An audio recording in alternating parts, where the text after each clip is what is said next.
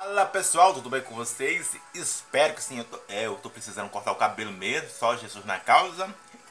E aproveitando aqui depois do meu emocional, vou compartilhar com vocês sobre algo importante. Eu que tô comendo o meu cuscuz aqui, percebe-se.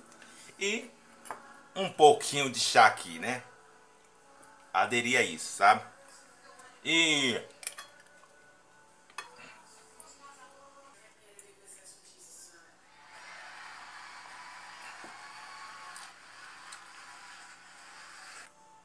que eu quero compartilhar com vocês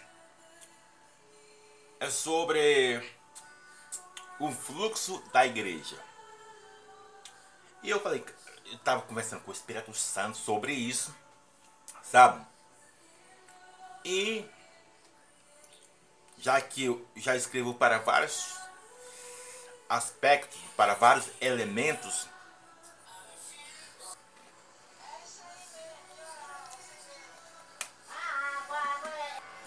Pois é, como já escrevo para vários níveis, como já escrevo para vários elementos, é, eu falei, Espírito Santo, nós temos que escrever também para a igreja. Sabe? Por que eu estou dizendo isso? Porque você vai ver que até esse vai ser até um, um tema da mensagem falando sobre a igreja está se esticando, continuando se esticando para se acomodar ou para transformar segundo o que diz Romanos capítulo 12, verso 2. Então eu vou compartilhar algo que vai ser um e-book. Vou come é, comecei ontem lá, é, por volta de umas 4 horas, comecei ontem fazendo esse e-book e eu falei, cara, eu preciso de um tema, Deus. E qual seria o tema para esse e-book? Eu escrevendo e pensando com o Espírito Santo aqui e vi que esse tema seria, ah, digamos, apropriado. E o nome desse tema do e-book que vou lançar, entre outros que eu estou escrevendo, é A Prática da Igreja que agrada os olhos. Essa é a grande realidade. Você vai ver que a igreja em si, ela já teve várias fases antes de Jesus Cristo ou depois de Jesus Cristo. Você vai ver que a igreja em si já sofreu várias metamorfoses. E eu abordo, eu vou dar um spoiler que eu estou escrevendo sobre isso, é que o problema, que eu já até falei sobre isso, o problema não está na mudança, mas sim na transição que vai transformar ela. Segundo, o que os olhos mais agrada, querendo ou não, segundo o que terceiros agrada e menos o que diz a Bíblia. E hoje, quando eu estava orando a Deus, aí falei, Deus, me orienta a escrever algo. E eu falei, Deus, eu preciso criar algo, preciso renovar algo, preciso fazer algo. E Deus, oh, oh, oh, opa, quieta aí, calma aí, meu filho, calma aí. Você não precisa criar mais nada, sabe? Você não precisa renovar mais nada. Tudo que eles precisam, os líderes, as pessoas que estão na igreja, os mora, como se diz, os liderados, seja eles pastores, bispo, apóstolos, seja eles, eles já têm os pontos de âncora. Ele já tem os pontos de âncora, que são a Bíblia e o Espírito Santo. Eu já deixei, você não precisa, sabe, criar, é, dar, sabe, um novo amplo para isso. Não, ele já tem. O problema é que eles pegam a âncora, que é o ponto de partida chamado Bíblia, de uma forma distorcida. E se eles não ouvem o meu espírito, como vai ouvir você? Então, quando estava, estou compartilhando com vocês, eu estava falando. Então, aqui ó, para não é mentira minha, mostrando aqui para vocês, eu escrevi tudo aqui no caderno, entende? Então, eu vou compartilhar com vocês sobre isso aqui ó, que vai se tornar o e-book. é da seguinte forma: igreja, quando se trata de igreja, nós chamamos, olha, a árvore se conhece pelos seus frutos.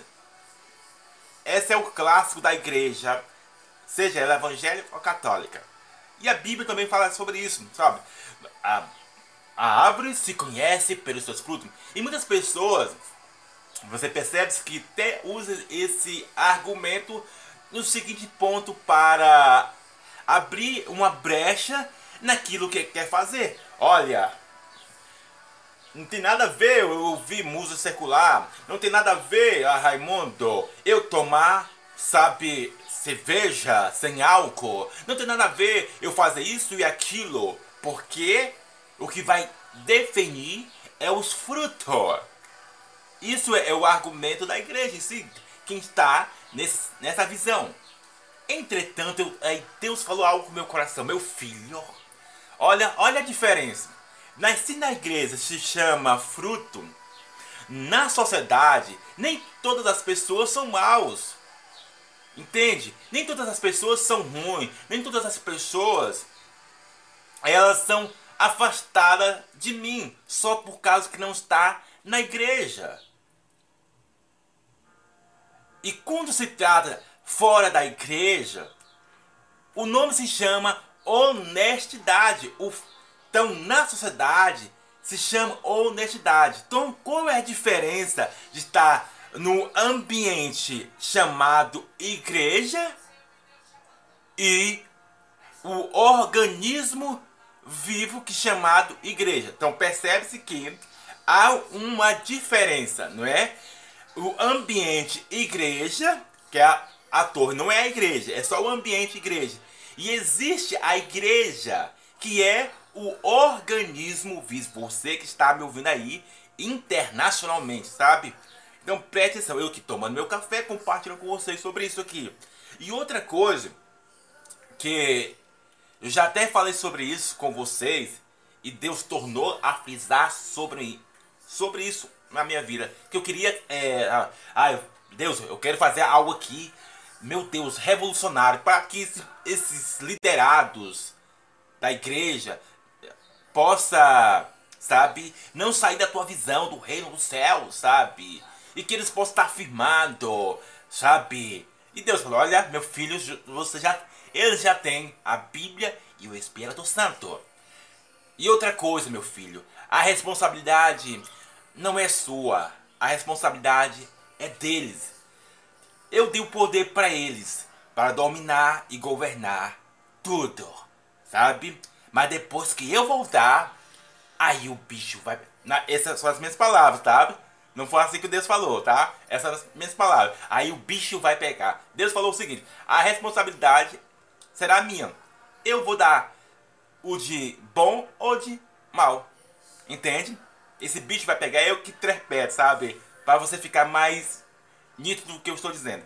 Então, algo que já falei para vocês aqui, falando sobre isso, que a igreja em si, ela se divide em três fatores, sabe? Em três fatores. Que é a primeira igreja, renúncia, que é separação, sabe? Separar de algo. E segundo, a igreja de cômoda. Terceira igreja, costume. E eu não estou falando da igreja de pedra, ambiente. É, é a assembleia. Assembleia de assembleia, como se diz, uma reunião de pessoa. Seja ela católica, seja ela evangélica, independente. É uma reunião de pessoa. Entende? É uma reunião de pessoa. E dentro dessa reunião de pessoa existe essa definição. Aqui é cômodo. Não, é cômodo fazer isso aqui, olha. Ó, rapaz.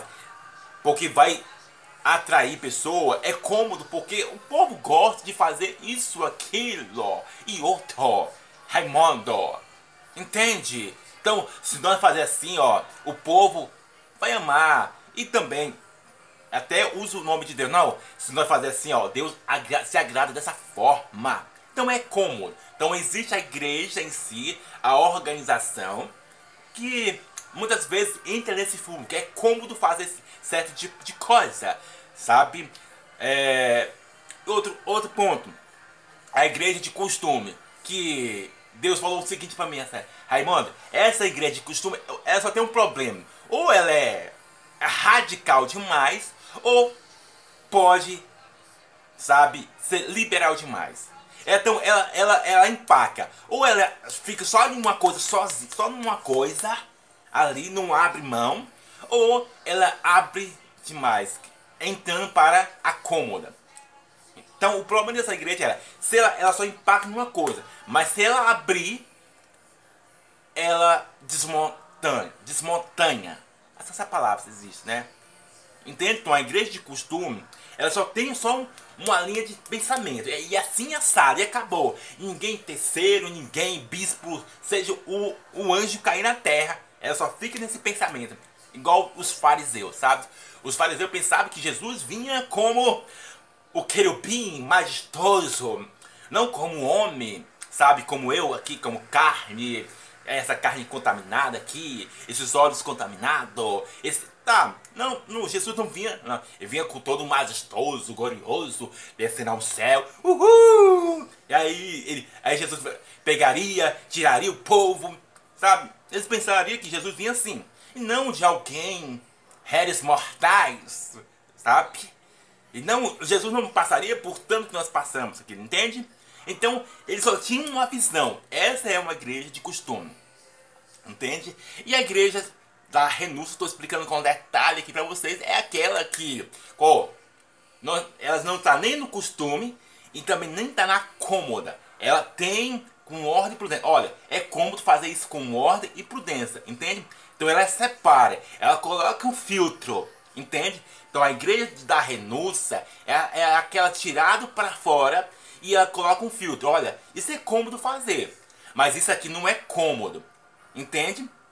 Então ela coloca um filtro, ela coloca uma prudência, ela coloca um funil, entende? Então, por último, para finalizar aqui o meu compartilhamento tá ali do meu devocional com vocês, é falando sobre que assim como um país tem a sua constituição, que essa é verdade, o Brasil tem a sua constituição, mas ela pode ser mudada, ela pode ser violada, independente de terceiro ou não, entende? Não é nem questão de interpretação, é questão de que pode ser do jeito que a pessoa quer, de, de acordo que manda o figurino, sabe aquela várias faces. Olha, vamos, vamos fazer isso na Constituição do Brasil, assim assado. E aí um, não acontece como manda o Figurino. Então, a Constituição do Brasil ela é violada de várias maneiras, sabe? Querendo ou não. E, e tem, existe, como eu, falei lá no início, que é a Constituição da Igreja, o organismo vivo chamado Bíblia sabe? E nela, e nela não há mudança. Não há mudança. A Bíblia diz ó, que aquele que tirar e aquele que colocar, esse está no sal. É, são as minhas palavras dizendo, você está no sal. O bicho vai pegar para você. Se você tirar ou fazer interpretação. Entende? Então na Bíblia não existe interpretação é, sabe? É assim, é reto, não faz curva, não faz rodeio, é sim sim e não não e acabou. Entende? Seja pastor, seja Raimundo, seja Joaquina, entende? Seja Marcela, se, o nome que tá vindo na minha cabeça aqui, Maju, é, João, Tiago, Pedro, aquele que aquele que fazer uma interpretação errada, aquele que colocar, aquele que tirar, estará no chão. Entende? Então a diferença da Constituição da Bíblia e da Constituição de um país é totalmente diferente, porque há uma mudança, sabe? Há uma mudança para um e para outros não. Então essa é a mensagem de compartilhamento que vai rolar um e-book falando sobre isso para as igrejas. Será se elas estão esticando demais ao ponto de não perceber que estão saindo dos trilhos? Entende? Então, lembre disso. E algo para finalizar. Deixa essa, essa pergunta. Que você já sabe a resposta. Qual é o, o ponto de âncora para uma igreja não ser tão radical e também não ser tão liberal demais? E a resposta eu já dei para vocês. Que Deus abençoe a sua vida. Abraço!